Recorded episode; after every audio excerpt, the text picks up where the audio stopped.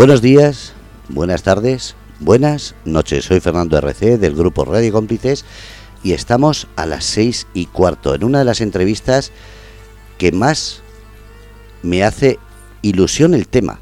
Fijaros, porque la persona que viene de verdad es para no hacerle una entrevista, es para tenerla aquí días y días y aún así tendríamos muchísimo de lo que hablar. Se trata, se trata de José Farros, una persona que no solamente escribe, sino que hace unos estudios sobre el aburrimiento.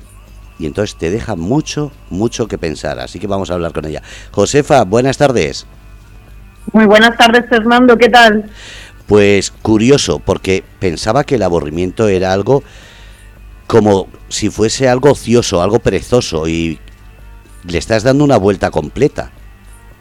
No necesariamente para aburrirnos no tenemos por qué estar sin hacer nada o estar en nuestro tiempo de ocio. Muchísimas veces nos aburrimos precisamente cuando estamos trabajando, ¿verdad?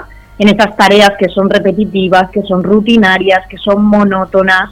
Ahí también puede aparecer el aburrimiento, incluso en el tiempo de ocio. Puede aparecer si estás haciendo algo, si estás viendo una película que no te gusta o estás manteniendo una conversación que no te resulta estimulante. El aburrimiento aparece en cualquier situación. Pero el aburrimiento es algo bueno, es algo malo, porque claro, no sabemos ahora que empiezas a tratar ese tema cómo tomarlo, como si es algo beneficioso o es algo perjudicial.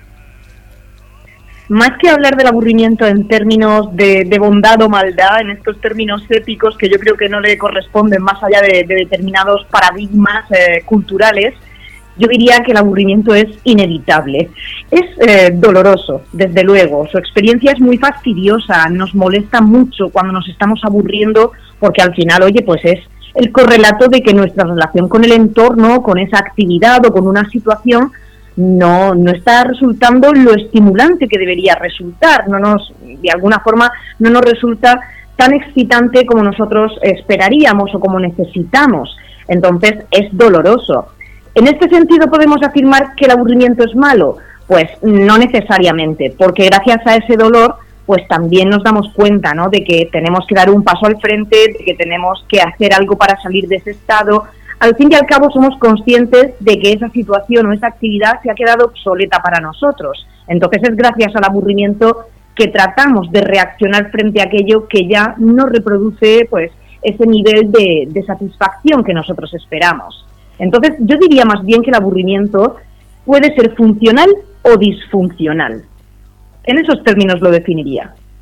Yo he hablado eh, en distintos programas, incluso en la calle, con amistades, de que el aburrimiento es lo que mata una relación, sea laboral, eh, personal, emocional. Eh, porque me decían que la monotonía, y decían, no, la monotonía es como el comer todos los días, tienes que hacerlo, el trabajar todos los días. Y decía, el aburrimiento puede matar cualquier tipo de relación. En ese sentido, es como una alarma que nos da nuestro cuerpo diciendo, cuidado, hay que cambiar algo. Eso es, eso es. Yo más bien diría que el aburrimiento refleja que la relación está muerta. No es que el aburrimiento la mate, sino que cuando empezamos a sentir aburrimiento en una relación, como bien dices, ya sea pues una relación personal, una relación de trabajo, una relación de cualquier tipo, un intercambio del tipo que sea, realmente, bueno, pues ese aburrimiento lo que nos está diciendo es que hasta aquí hemos llegado, que este, este es el punto, el punto final. Entonces hay que tomarlo de esa forma, como una señal que te advierte de que ya no puedes seguir expandiéndote dentro de esa relación, de que se te ha quedado corta, se te ha quedado pequeña, ya no representa un reto, que necesitas ir un pasito más allá y explorar lo que todavía no conoces. Pero claro, eso es lo que sucede cuando el aburrimiento es funcional, que al final pues damos ese paso hacia adelante, escuchamos el aburrimiento, tomamos las riendas de nuestra vida y entonces oye, pues podemos introducir novedades en el contexto en el que nos encontramos inmersos. Pero a mí me interesa más otro tipo de aburrimiento, que es el aburrimiento disfuncional, el que se padece y frente al que no podemos escapar. Ese es el que a mí me llama realmente la atención, Fernando. ¿Qué tipo de aburrimiento es ese? Explícalo para que tengamos una idea de que hay diferentes clases de aburrimiento según estás diciendo. Eso es, pues es muy sencillo. En situaciones funcionales, en situaciones normales, Cualquiera de nosotros cuando se aburre siente ese malestar, recibe, como tú decías, esa señal del entorno de que hay que cambiar algo y todos tratamos de diseñar en nuestra mente una estrategia de huida frente a aquello que nos está provocando aburrimiento. Y si tenemos suerte, llegamos a materializar esa estrategia de huida. Te pongo un ejemplo. Si estoy viendo una película que me aburre, cojo el mando, cambio de canal y empiezo a ver otra cosa y dejo atrás aquello que me estaba produciendo aburrimiento. De manera que se completa un círculo. He introducido una novedad, un cambio, donde antes no había nada eh, o donde lo que había no me satisfacía y de esa manera desaparece el aburrimiento y se completa un círculo. Sin embargo, en muchas ocasiones nos damos eh, cuenta de que existen personas que son incapaces de, de completar ese círculo, personas que se aburren y aunque saben que se están aburriendo, son completamente incapaces de dibujar en el horizonte posibilidades de novedades que se puedan incluir en ese contexto. Y luego muchas veces también sucede que aunque somos capaces de imaginarnos qué querríamos hacer para dejar de aburrirnos, no podemos poner en práctica esa estrategia que nosotros hemos diseñado, porque quizá, pues otro ejemplo muy claro, un alumno puede estar aburriéndose en clase y su estrategia de huida frente al aburrimiento es salir de clase, irte a tomar algo con los amigos o y no puedes hacerlo, tienes que permanecer ahí, no puedes materializar esa estrategia de huida y por tanto te quedas atrapado en el aburrimiento. Cuando el aburrimiento permanece en el tiempo de manera indefinida, es cuando empieza a convertirse en algo problemático y ese es el tipo de aburrimiento que a mí me interesa estudiar. Josefa, tengo que hacerte una pregunta, aunque sea un poco comprometida. Las que quieras. ¿Por qué entraste en este estudio del aburrimiento? ¿Precisamente por eso? ¿Porque te cogió una etapa de aburrimiento? no, no, la verdad es que los investigadores nos aburrimos poco. No porque no tengamos tiempo, que ya hemos dicho que no es necesario tener tiempo libre para aburrirse, sino porque, bueno, de alguna forma intentamos dar los pasos para construir una carrera que nos motive, que nos estimule y al fin y al cabo lo que hacemos, pues es algo que para nosotros tiene significado. Entonces, aunque a veces te veas envuelto en situaciones que pueden llevar a, llevar a tareas repetitivas, monótonas, aún así aguantamos, aguantamos porque tiene un significado para nosotros. Queremos cumplir con un objetivo que hay en el horizonte y podemos aguantar un poquito de aburrimiento. Así que no, no fue realmente porque yo estuviese en una etapa de aburrimiento o porque yo sea una de esas personas que tienen dificultades para completar el círculo y salir de, esas situaciones que me aburren. No, en absoluto. Fue más bien precisamente pensando en esas personas, en aquellas a quienes sí les sucede esto, esas personas que son incapaces de reaccionar frente a su aburrimiento y que se quedan atrapadas en el aburrimiento. Porque cuando yo, Fernando, empecé a estudiar un poquito esto hace ya 10 años, me di cuenta de que las consecuencias de quedarte atrapado en el aburrimiento son terribles, son verdaderamente terribles. Estamos hablando de que cuando uno se ve atrapado en el aburrimiento, no durante una hora, sino quizá durante un mes, durante un año, y eres incapaz de dejar atrás una situación que te produce hastío, cansancio, ese aburrimiento más profundo, al final uno trata de responder frente a eso, trata de reaccionar, pero reaccionas de manera explosiva, reaccionas yéndote a los extremos. Y esto se suele traducir pues en todo tipo de respuestas desadaptativas como pueden ser las adicciones a las drogas, al alcohol, a la comida, a los videojuegos, a la pornografía, incluso hay algunos estudios que han remarcado esto, a las pantallas y eso lo estamos viendo diariamente, también, por supuesto, pues desencadena otros trastornos de la conducta relacionados con la conducción temeraria, la autolesión. Esto es realmente lo que a mí me puso en la brecha de estudiar el aburrimiento más seriamente. El ser consciente de que hay personas que lo pasan verdaderamente mal porque son incapaces de desasirse de aquello que les causa dolor, de aquello que les, les está produciendo el aburrimiento. Hemos confundido sinónimos porque estás hablando de depresión, ansiedad, eh, incluso enfermedades neuronales o, mentales. Eh, ¿Crees que confundimos muchas veces esos sinónimos con ese, esa causa que puede ser el aburrimiento? Bueno, el aburrimiento se distingue muy fácilmente de lo que supone la ansiedad, de lo que es la depresión, pero al mismo tiempo, claro, son fenómenos interconectados. Cuando una persona se queda presa del aburrimiento durante un periodo de tiempo indeterminado, esto al final puede venir aparejado de un estado de frustración y, por supuesto, también de un estado de ansiedad, porque uno quiere romper con aquello que le está causando dolor, que le está causando malestar, pero quizá no das con la clave acerca de cómo romper con esa fuente de aburrición, o sí das con la clave, pero ese contexto no te permite poner en práctica esa, esa estrategia de como decía. Entonces, esto al final nos puede sumir en un estado de ansiedad, de frustración, de estrés extremo. También, por supuesto, en casos mucho más graves, puede ir de la mano de la depresión.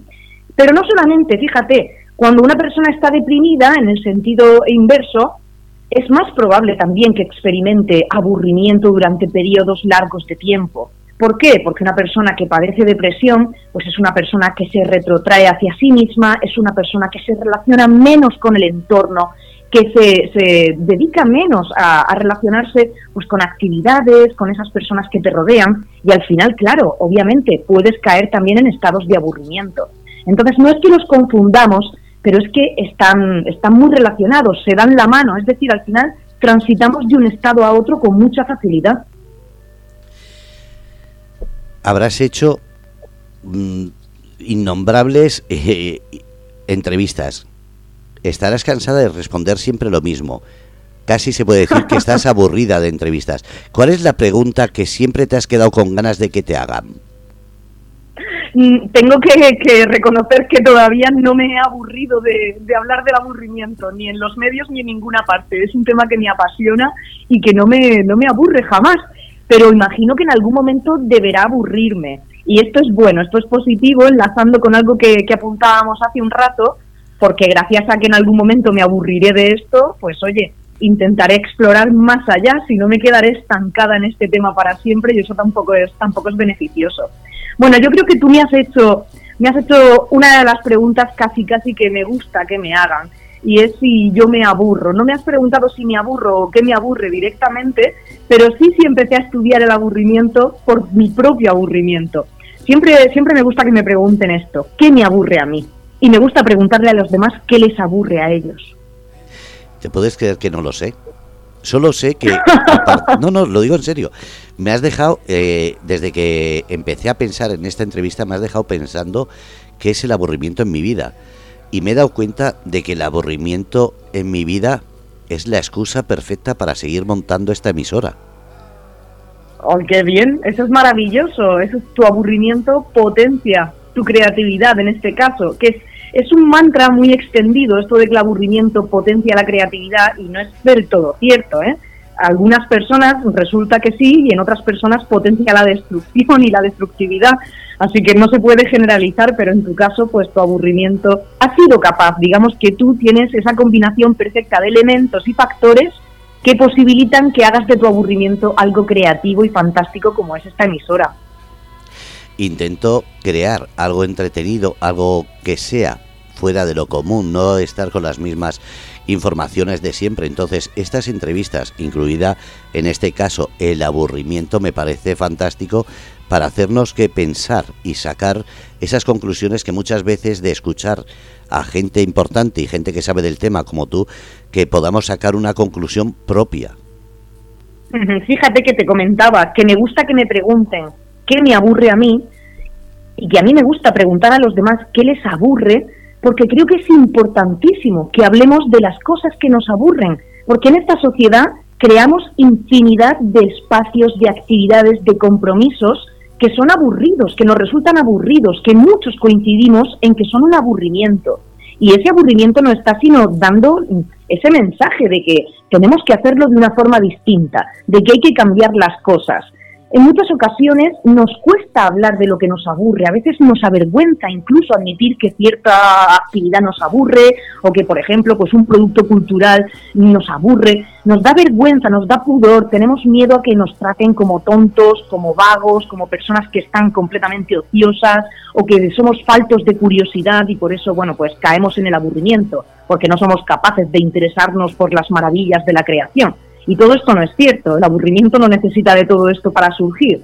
Entonces a mí me encanta tener espacios en los que se hable del aburrimiento y animar a las personas a que manifiesten sin pudor ninguno, como hacen los niños, qué es aquello que les aburre, pues me parece importantísimo, porque es la única forma que tenemos de emprender el cambio. Si lo ocultamos... Totalmente de acuerdo. Y ahora sí tengo que preguntarte, ¿qué te aburre?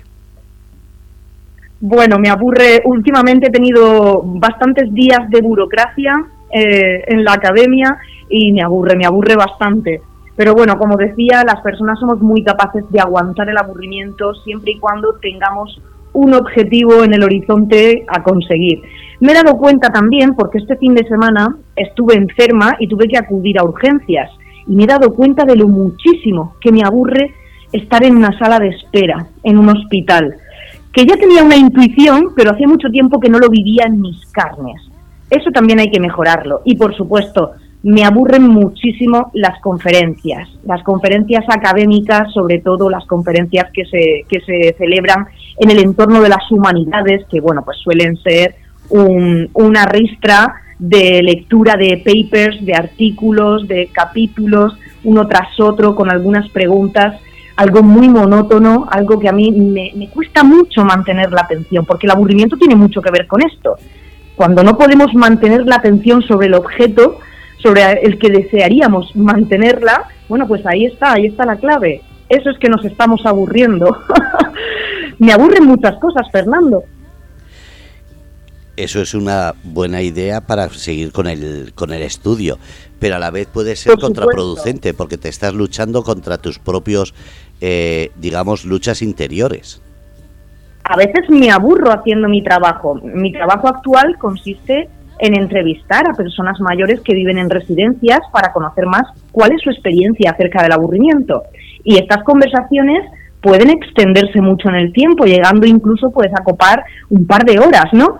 Y, y puedo llegar incluso a sentirme aburrida en esos momentos. Pero bueno, está ese objetivo último que es tratar de aliviar el aburrimiento de esas personas y entonces puedo soportarlo. Lo que no puedo soportar es el aburrimiento que me causa mantener conversaciones por cortesía esta típica conversación que también puedes tener en la sala de espera del médico, con algún vecino que te pregunta, sí, estas conversaciones de ascensor absurdas, de, uy, pues cómo tarda, ¿eh? Sí que está tardando, la verdad es que sí, y yo tendría que haberme ido ya, uy, eso no lo soporto, me aburre muchísimo, porque es una conversación tan superficial, tan por cortesía, y media hora después ya no vuelves a ver a esa persona nunca en tu vida, quizás un problema mío, que soy poco sociable, ¿eh?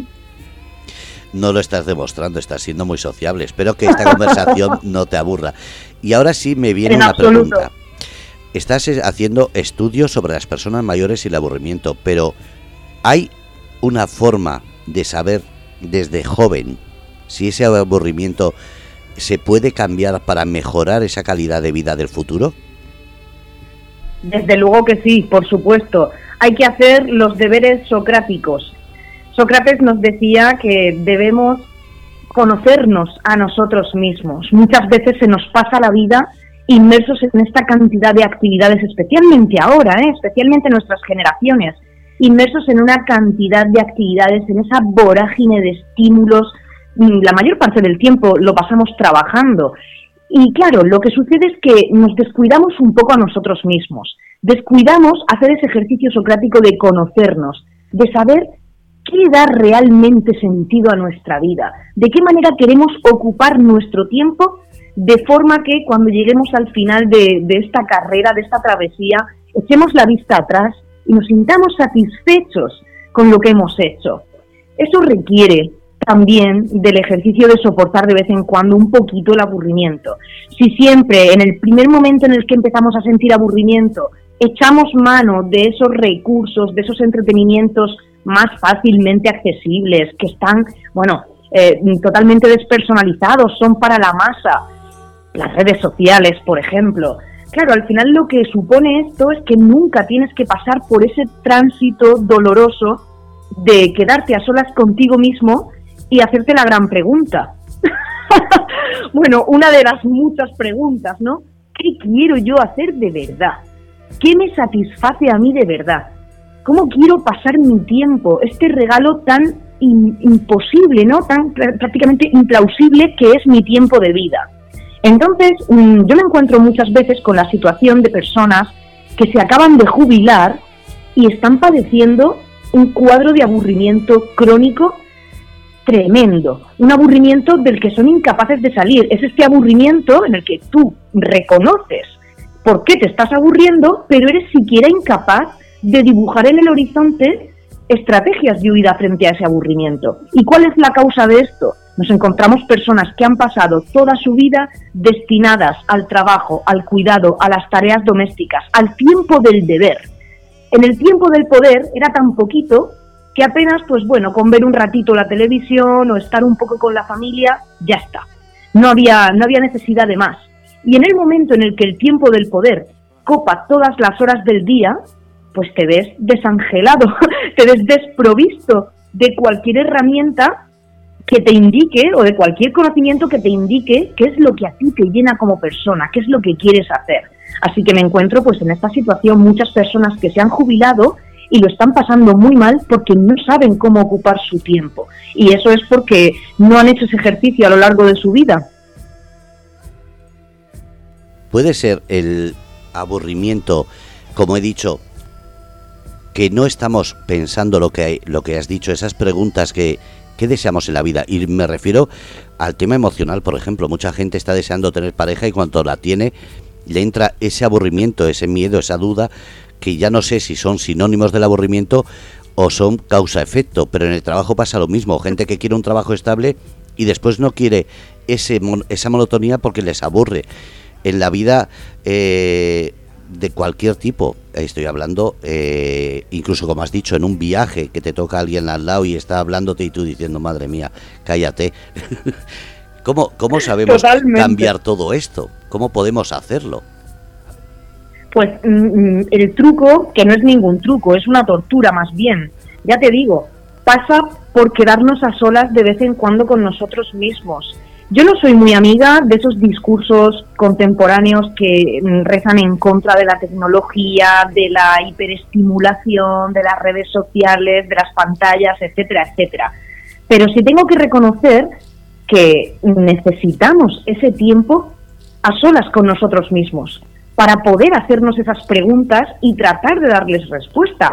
Entiendo perfectamente que uno trate a toda costa de huir de ese momento, porque es un momento doloroso, el momento en el que te, muestras desnudo ante el espejo y empiezas a, darle vueltas a la cabeza, estoy invirtiendo, hacer evaluación, hacer evaluación de ti mismo, estoy invirtiendo bien mi tiempo, este es el trabajo que yo quería, ¿de verdad quería casarme y tener hijos o esto es lo que todo el mundo esperaba de mí? Y todo lo que estoy consiguiendo, ¿qué sentido tiene a largo plazo? ¿Podría estar haciendo algo que me gustase más?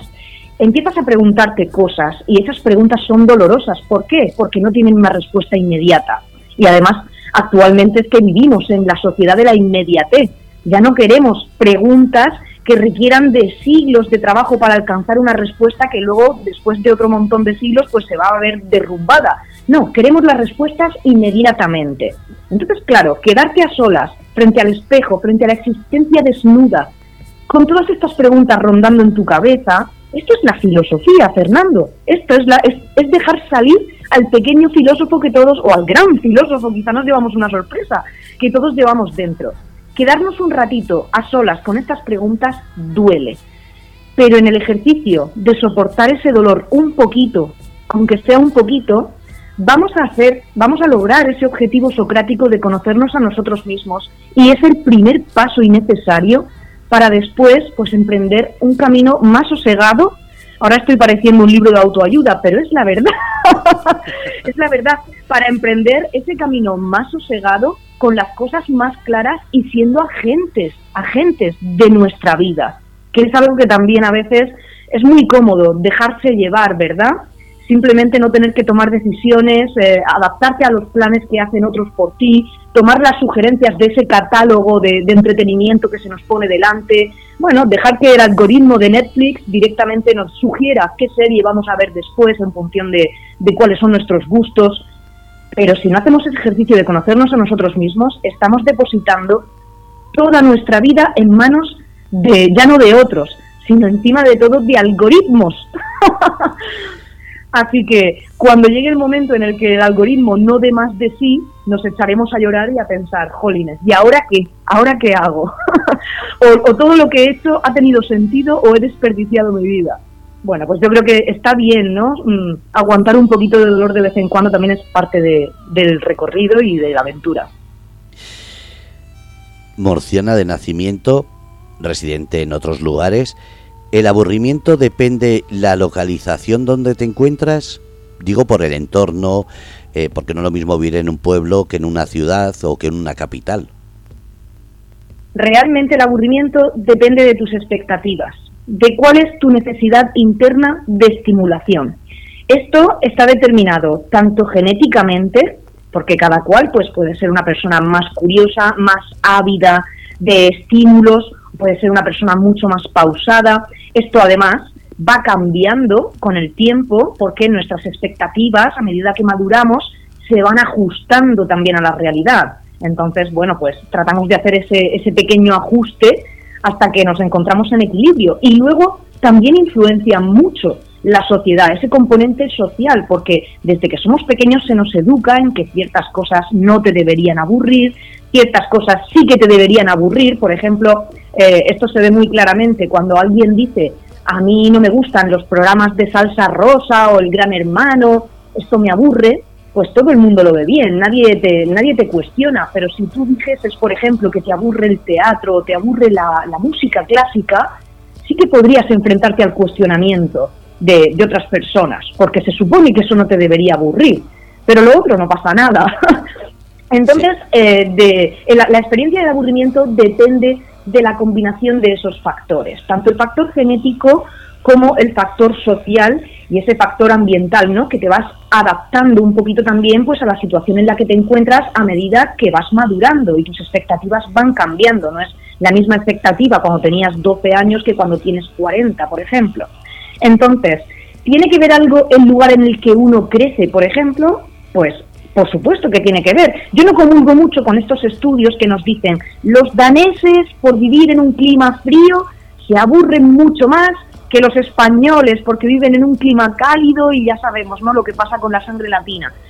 No, no me gustan demasiado, además suelen estar eh, elaborados sobre muestras muy pequeñas y, y no sé si hasta qué punto son representativos.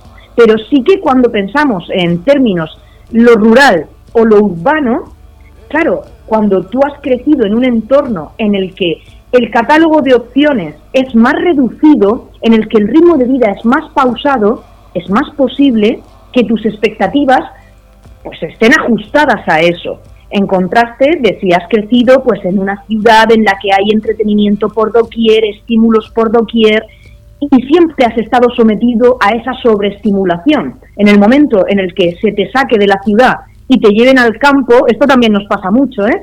Estamos deseando que llegue el verano, las vacaciones para irnos al campo y cuando llevamos dos días nos queremos cortar las venas.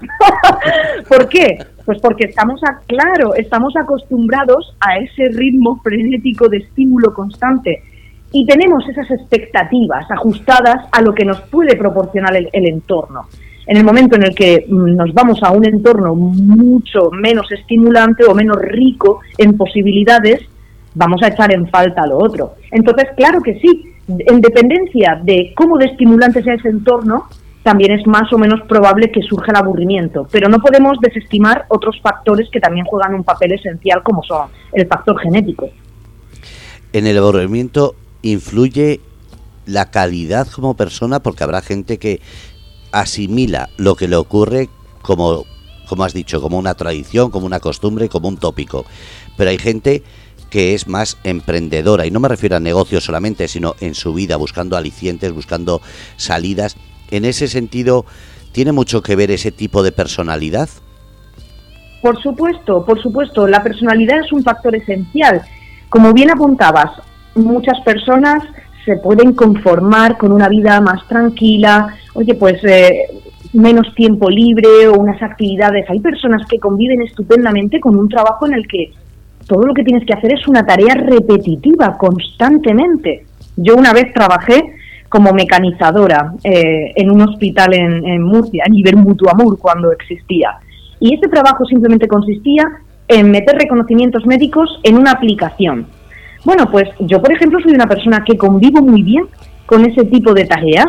A otra persona esto le puede parecer lo más tedioso del mundo y si tiene una necesidad de estimulación mucho más alta, no va a soportar este tipo de trabajo. Entonces, esto es algo que hay que tener en cuenta. Hay personas que tienen una sed de curiosidad de ir más allá, de conocer lo que todavía no conocen, de que lo que está en potencia pase a formar parte del acto, como diría Aristóteles. Bueno, pues esa, ese hambre, ¿no? Esa hambre de, de conocer, de vivir, de experimentar, que otras personas quizá no tienen. Con los mayores me sucede igual. Cuando hago las entrevistas a las personas mayores, siempre tenemos este tópico, ¿verdad, Fernando?, de pensar que, bueno, las personas mayores ya no tienen necesidad de actividad, les gusta estar tranquilas, eh, con estar sentadas en un banco viendo las palomas ya son felices, y esto no es cierto. Hay personas que sí y hay otras personas que necesitan actividades todo el día, que necesitan seguir haciendo cosas, descubrir proyectos nuevos, embarcarse en actividades totalmente desconocidas, aunque tengan 85 años. Entonces, claro, no es algo propio ni de un lugar, ni de una mm, franja etaria, ni de un sexo, por supuesto, o una raza, una cultura, en absoluto. También depende mucho de la personalidad de cada cual, de cuál sea tu necesidad de estimulación. Y esto casi se puede medir y todo, ¿sabes? Me llama la atención que has dicho que la causa, bueno, el efecto del aburrimiento puede causar eh, unas eh, dependencias. Has hablado de, la pornografía o del sexo, has hablado de, del juego, del alcohol. Eh, ¿Eso no es también una excusa para algunos de ellos? Hombre, desde luego alguno puede utilizarlo como excusa. Es igual que cuando apelamos pues a la depresión o apelamos a una crisis económica o a una ruptura de pareja, lo que quieras, o a mis hijos no me hacen caso, lo que quieras podemos apelar a mil y un fracasos para justificar el que no nos esté yendo bien, el que las cosas no sean como nosotros queremos, el que incluso lleguemos a incurrir en una conducta adictiva, por supuesto que sí. Pero es cierto que algunas personas tienen esa, esa condición, es decir, se quedan atrapadas en el aburrimiento y realmente en los estudios han puesto de manifiesto que es el aburrimiento y no otra circunstancia el que provoca que se den casos de adicciones, como ya decías, tanto a las drogas, a las pantallas, al sexo, al sexo online. Sobre el sexo carnal de toda la vida no hay, no hay estudios todavía que yo conozca. Entonces, hombre, por supuesto, claro que sí. Nos podemos tratar de escudar y decir, no, bueno, esto es porque es que yo estoy en un entorno muy aburrido, nada de lo que encuentro a mi alrededor me estimula como yo espero y al final pues me he dado a lo fácil. Bueno, a ver, hay casos en los que tú puedes seguir siendo responsable de esa conducta y casos en los que el aburrimiento se ha tornado un estado patológico hasta tal punto de que tu reacción frente a ese estado de malestar ya no es tuya. Es una reacción impulsiva, es una reacción explosiva, extrema, de desesperación frente a aquello que te está causando aburrimiento y en la que tú probablemente ya ni siquiera has podido elegir, no has tenido agencia ninguna. Vamos a hablar un poquito antes de, terminar, que sé que andas muy ocupada, de cómo es posible salir de ese aburrimiento. ¿Hay algún tipo de, de charla, de curso, de preparación que estéis ideando para que la gente desde joven pueda ir planificando o sobre todo intentar no llegar a ese extremo, como has dicho, que después no sepan qué hacer con su vida? En los casos, eh, en los casos en los que hablamos de personas que son incapaces de observar qué hay frente a ellos y tratar de seleccionar una u otra opción para romper con aquello que les está aburriendo, existen terapias psicológicas que pueden ayudarte a reconectar contigo mismo, a hacer ese ejercicio socrático de conocerte un poquito mejor, te ayudan en definitiva a ser capaz de desplegar ese catálogo de opciones que a primera vista tú no estabas siendo, siendo consciente de que existía. Eso por una parte. En el trabajo que yo realizo en las residencias, sí que hago formación, hago formación no solamente en residencias, sino en el sector de la dependencia, en el sector geroasistencial en general, para tratar de formar a los trabajadores, para que conozcan cuál es el aburrimiento que se padece en los centros, en las instituciones, y de esta forma traten de facilitar que las personas que están padeciendo el aburrimiento, en este caso los mayores, sean capaces de poner en práctica esas estrategias de huida o sean capaces de diseñarlas cuando ya han perdido toda motivación. Porque en las residencias sucede un poco esto, Fernando. En el momento en el que las personas entran a vivir en una residencia, todavía tienen, durante un tiempo, esa capacidad de decirte qué es lo que quieren hacer para no aburrirte, cómo quieren invertir su tiempo. Pero transcurrido un, un periodo, si desde la propia institución no se facilita que esas estrategias de huida se pongan en práctica, llega un momento, y por el contrario, bueno, pues intentamos mantener entretenidos a los mayores haciendo actividades que a veces ellos pues consideran que son para niños, pues pintando, o ahora vamos a hacer un taller de manualidades de, bueno, lo que sea. Si la, si la propia institución no pone los medios para que esa idea que los mayores tienen en su cabeza para romper con el aburrimiento llegue realmente a efectuarse, al final lo que sucede es que ellos mismos se retrotraen, ellos mismos se desentienden de la vida residencial, de la institución, y al final llega un punto en el que ya no son ni capaces de saber qué es lo que quieren hacer para ocupar su tiempo. Llega un punto en el que lo único que te dicen es, no, yo ya no quiero hacer nada. Yo ya lo que quiero es que pase el tiempo cuanto antes, irme de aquí o que se acabe directamente, o que se acabe el tiempo, lo cual es terrible, es terrible. Entonces, yo lo que trato de hacer también es ofrecer orientación a los profesionales, a los trabajadores, a los compañeros de cuidado, acerca de cómo podrían facilitar esa puesta en práctica de las ideas que ellos mismos todavía tienen en su mente para combatir el aburrimiento, antes de que ese aburrimiento ya se cronifique hasta tal punto que sea irreversible, porque en algunos casos es irreversible y en algunos casos el aburrimiento ha acabado dando lugar al suicidio y eso es terrible. Eso es lo que no queremos en ningún caso. El aburrimiento tiene mucho que ver con la soledad, porque hay gente que dice que estando en compañía también se sienten solos. Completamente, tiene mucho que ver con la soledad no deseada. El aburrimiento y la soledad podríamos decir que son dos caras de una misma moneda, pero con una salvaguarda. La soledad puede ser deseada y no deseada, mientras que el aburrimiento jamás puede ser deseado es un oxímoron plantear algo así como desear estar aburrido. No puede ser, es algo imposible. Cuando escuches a alguien decir, ay, cómo me gustaría a mí tener más tiempo para aburrirme, eso no es cierto. Lo que tú querrías es tener más tiempo libre, más tiempo del poder, pero no querrías que después de todo, en ese tiempo, apareciese el aburrimiento, igual que no querrías que durante ese tiempo te doliesen las muelas. Es completamente absurdo plantear algo así. Entonces, son dos caras de una misma moneda con esta salvaguarda, pero el aburrimiento tiene esa relación con la soledad no deseada. Porque en la soledad no deseada estamos siendo víctimas de un estado impuesto. Y en el aburrimiento hay mucho de obligatoriedad. Nos aburrimos, fíjate Fernando, cuando estamos sin hacer nada por obligación, cuando lo que nos gustaría es estar haciendo algo que hayamos elegido nosotros, y también cuando estamos haciendo cosas por obligación, cuando lo que nos gustaría es estar sin hacer nada porque así lo hayamos elegido, descansando o haciendo, como decía, algo de nuestra voluntad, de nuestro gusto. Pues con la soledad sucede un poco igual. Cuando hablamos de soledad no deseada, es un estado que realmente nos viene impuesto, que estamos obligados a sufrir. Y en ese estado que por lo demás pues viene aparejado también de una falta de actividad, falta de relaciones con el entorno, con las personas más cercanas, al final obviamente puede aparecer el aburrimiento, porque lo que tú querrías no es estar solo, tú querrías estar en compañía y cuando uno está en compañía ya está haciendo algo, ya estás experimentando algo, ya estás llenando el vacío. Ese vacío que si no consigues llenar se puede traducir, ¿verdad?, en el malestar del aburrimiento. Así que no tiene sentido desde mi punto de vista mm, que tratemos de atajar el problema de la soledad no deseada sin prestar atención al problema del aburrimiento. Siempre hay que hacerlo de manera conjunta, ese es mi punto de vista, siempre, tanto cuando hablamos eh, en el contexto de las personas mayores, las personas que viven solas, como en, en cualquier otro contexto, que ahora también estamos viendo que los jóvenes, los adolescentes, también se sienten muy solos. Yo estaba pensando en las relaciones.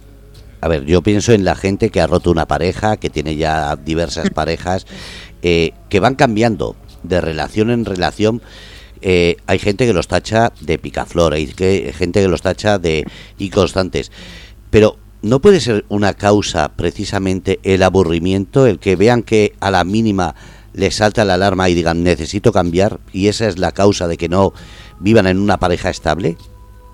Completamente, Fernando, completamente. El hecho de ir saltando de una relación en otra, de ir aburriéndote de una relación y buscar la siguiente, hasta que te aburres de ella y buscar la siguiente, probablemente sea el síntoma de una causa, de un aburrimiento mucho más profundo que tenga que ver contigo, con tu propia forma de vida, quizá incluso con tu trabajo, una insatisfacción a un nivel mucho más profundo que al final lo que te está haciendo es responder frente a ella a través de esa conducta impulsiva, de esa conducta que es inestable, que al final no te reporta nada, es consumir relaciones. De la misma manera que estábamos hablando antes, de que por culpa de un estado de aburrimiento prolongado en el tiempo, un estado de aburrimiento crónico, cronificado, profundo, nos puede llevar a responder a través del el consumo impulsivo de comida o de bebidas alcohólicas, también nos puede llevar al consumo compulsivo de relaciones. Y claro, ahí está el problema, en hacer evaluación de uno mismo, quedarnos a solas con nosotros mismos y estar dispuestos a mirarnos al espejo, ser honestos y sinceros y sacar la verdad a relucir. ¿Por qué me pasa esto? ¿Con qué no estoy contento realmente en mi vida? ¿Qué es lo que está fallando y qué es lo que estoy intentando tapar a través de esta conducta impulsiva? Yo creo que ahí está la clave. Perdón. Eh, lo, he, lo he hablado como pareja, pero lo mismo se puede hablar de trabajo o, esa gente que va buscando un sitio de vacaciones cada vez distinto o ese fin de semana diferente se puede argumentar en cualquiera de las situaciones, ¿verdad? Por supuesto, por supuesto, cualquier tipo de, consumo compulsivo o sin irnos a ese extremo, eh, pensar en esa necesidad tan acuciante que tenemos hoy en día de experimentar, experimentar cosas, lo que sea. Necesitamos experiencias y ya no solo experiencias. O sea, el colmo, el colmo de esta patológica sociedad en la que vivimos ya no solo es la necesidad de experimentar constantemente, porque ya eso ni siquiera nos satisface, sino el hecho de tener que enseñárselo a los demás de tener que estar mostrándole nuestra experiencia vital constante al resto del mundo para que realmente cobre algún tipo de valor. Bueno, pues detrás de eso hay una insatisfacción mucho más profunda. Hay, hay una realidad que nos tiene aburridos. Y yo, bueno, yo creo que, que todos tenemos bastante claro cuál es. Es el, este ritmo desconectado Mm, es, esta forma de vivir sin proyecto común que tenemos las personas en la actualidad. Eso es lo que nos impulsa a consumir de forma compulsiva y a querer experimentar de manera compulsiva. Porque cada vez nos vemos más alejados de la posibilidad de dar respuesta a esas grandes preguntas que al final son las que otorgan un sentido ¿no? a, nuestra vida. He puesto un poco metafísica y sentimental. No, viene bien, viene bien, porque ahora cambiamos de, chip. Hemos hablado con Josefa, la investigadora, la que está creando este estudio, y ahora vamos a hablar con Josefa, la escritora. ¿Qué significa o qué ha significado para ti escribir ese libro?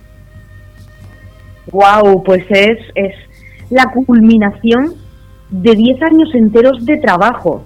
Porque ahora, claro, ahora estoy muy contenta, estoy sumida en esta parte práctica de los estudios del aburrimiento, que es, bueno, ya conozco toda la teoría, bueno, nunca se puede conocer toda la teoría, pero ya conozco mucha teoría acerca de cómo funciona ese aburrimiento patológico y ahora se trata pues de llevarlo a la práctica, ¿no? De escoger un entorno concreto, un contexto, como en mi caso han sido las residencias de mayores y tratar, bueno, pues de eh, ver hasta dónde es el alcance del problema, cómo podemos solucionarlo, qué podemos hacer.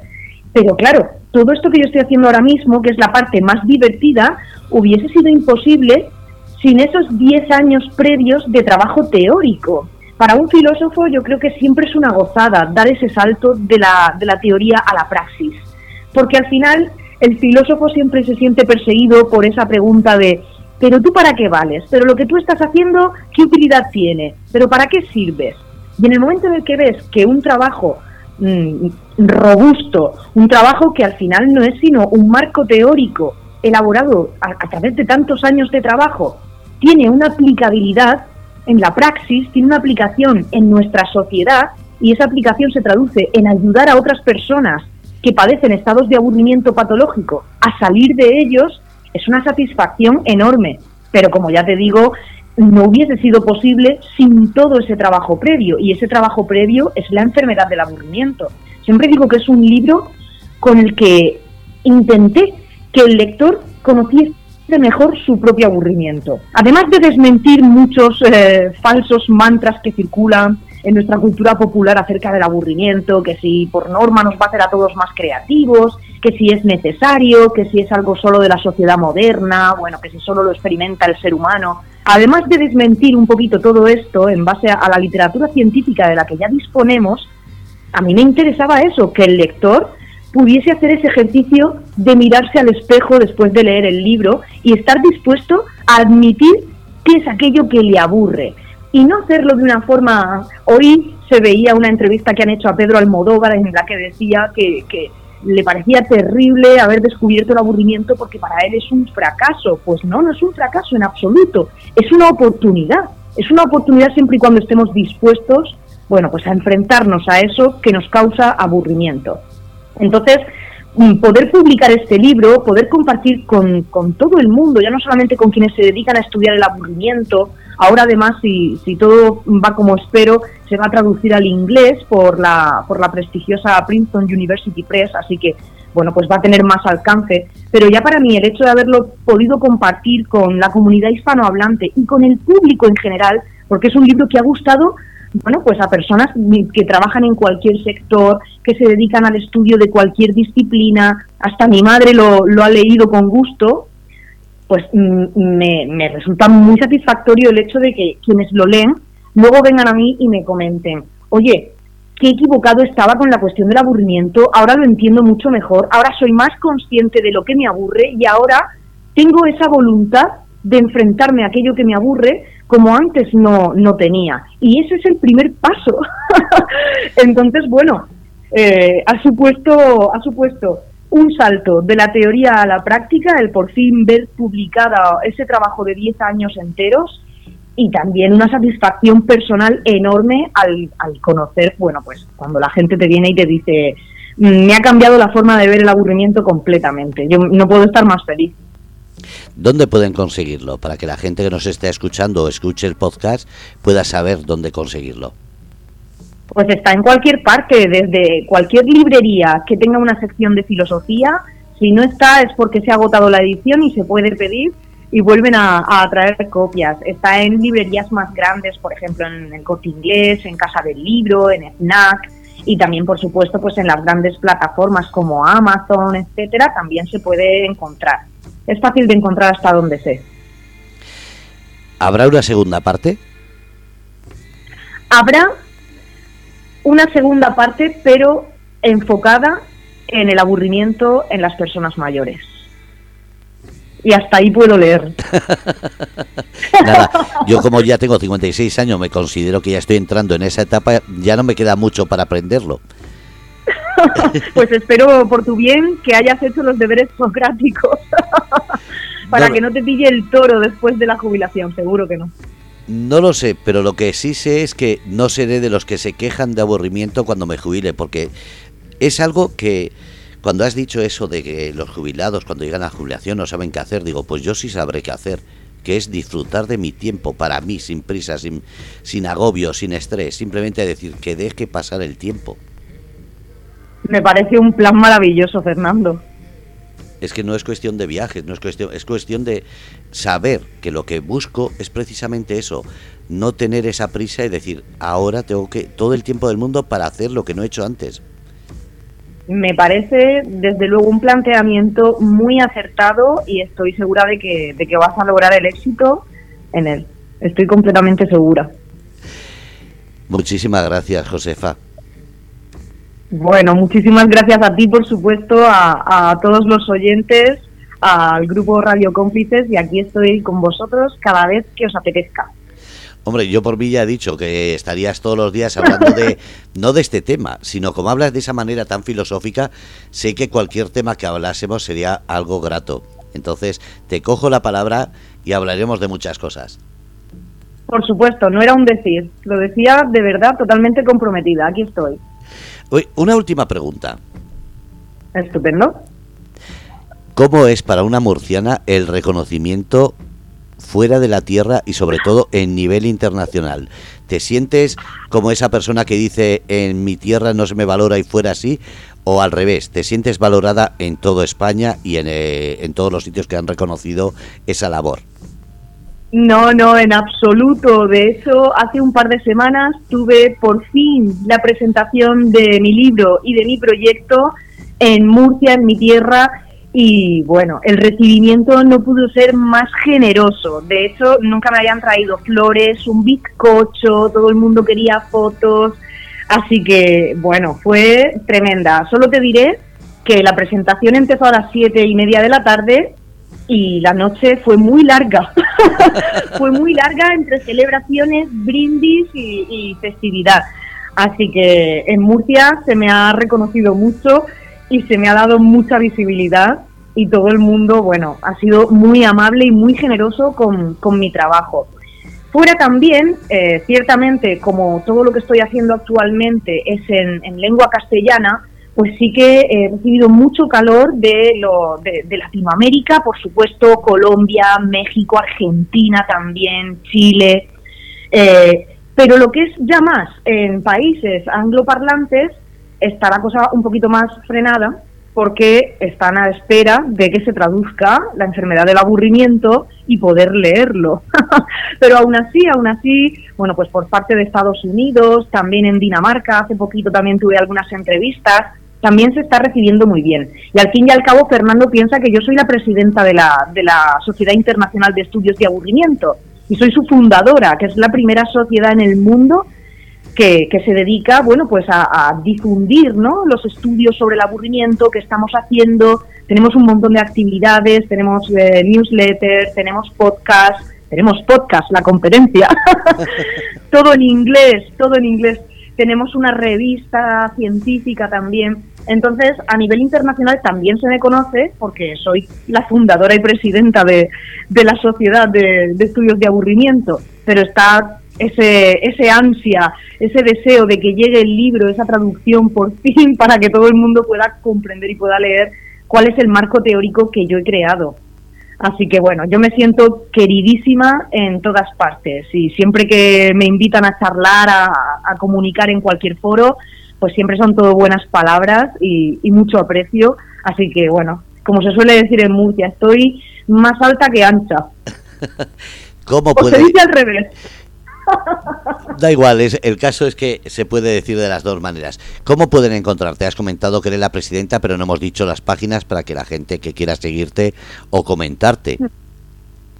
Claro, por supuesto. A mí me pueden encontrar en, redes sociales. Estoy en Twitter, estoy en Facebook, estoy en Instagram, LinkedIn, pero realmente solo estoy en Twitter, que es donde está el debate y la discusión y la reflexión.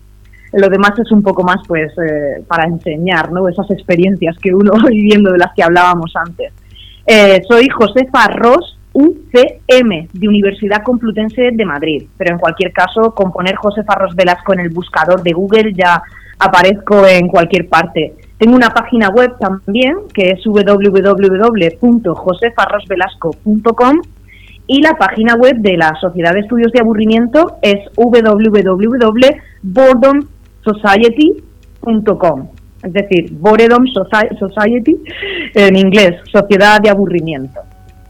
Pero bueno, está todo, todo se puede encontrar en mi propia página web, así que es fácil, es facilito de encontrar. Y si tienen alguna duda, que pregunten en Radio Cómplices, que les daremos todos los enlaces. Por supuesto, y siempre estoy abierta a, recibir correos electrónicos si alguien quiere ahondar más en algún punto. Oye, esto me ha llamado mucho la atención y yo te quiero contar mi experiencia. O, fíjate, mm, quiero que vengas a nuestra residencia con tu proyecto. Pues también mi correo electrónico está en mi página web y se puede encontrar abiertamente. Así que siempre es un placer hacer nuevos amigos y, y discutir algunos de estos temas. Es lo más importante, te lo dije al inicio, hablar del aburrimiento hablar del aburrimiento y antes de despedir, ¿tienes miedo a que llegue un día y te aburras? Y ya no hablo solo de este tema, sino en general. Tengo miedo de lo primero, tengo miedo de que llegue el día en el que esto, que me apasiona tanto, en lo que he puesto tanto empeño, tantas horas de mi vida, me acaba aburriendo, me da miedo. Mira, me has, hecho temblar la voz, Fernando. Sí, me, me, atemoriza, me atemoriza porque de alguna forma soy una de esas personas que han hecho de, de su área de trabajo prácticamente su identidad y de repente me tendría que enfrentar a la existencia desnuda y soy la primera que no quiere hacerlo. no predico con el ejemplo, ¿eh? Muy mal. No, no, pero estaremos aquí para apoyarte y que no consigas llegar nunca a aburrirte. Espero, espero que no. Siempre que si sigo recibiendo este cariño y esta acogida por parte de todo el mundo, es imposible aburrirte. Pero te devuelvo la pregunta, Fernando. ¿Imaginas que una mañana te despiertas y te sientes aburrido de tener que, que hacer podcast? Wow. Eso es lo que pasa, que cuando me llega esa duda es cuando creo otro tipo de programa, otro tipo de parrilla y entonces me entretengo. es así, por eso me gusta el tener esta, esta programación variada en la que me he centrado en la cultura y el turismo porque creo que la gente necesita distraerse, entretenerse, no necesita más de lo mismo. Por supuesto que sí. Yo en ese caso tengo que reconocer que también me gusta estudiar otro tipo de patologías, otros trastornos de la conducta, de la personalidad, como pueden ser la depresión, la cuestión del suicidio. Así que si alguna vez esto del aburrimiento se me queda pequeño, que ya lo dudo y espero que no, porque me gusta mucho y no quiero perder algo que me gusta tanto, pues seguiré siendo yo, que es seré investigadora. Pues Josefa, que sigas investigando y lo dicho, aquí tienes una puerta para que vengas, hables y sobre todo, no te aburras. Espero que no. Aquí tienes tú y todos los oyentes una amiga. Un abrazo muy fuerte. Muchísimas gracias. Un abrazo. Cuídate. Hasta pronto. Bueno, pues habéis escuchado Josefa Ross, como ha dicho, investigadora. Y su libro, algo muy importante. Si queréis cogerlo, si queréis comprarlo, buscar a Josefa Ross eh, Velasco en Twitter, que ahí tiene la foto de ese libro. Se llama La enfermedad del aburrimiento. Gracias a todos desde Grupo Radio Cómplices y como siempre, no os aburráis ser cómplices.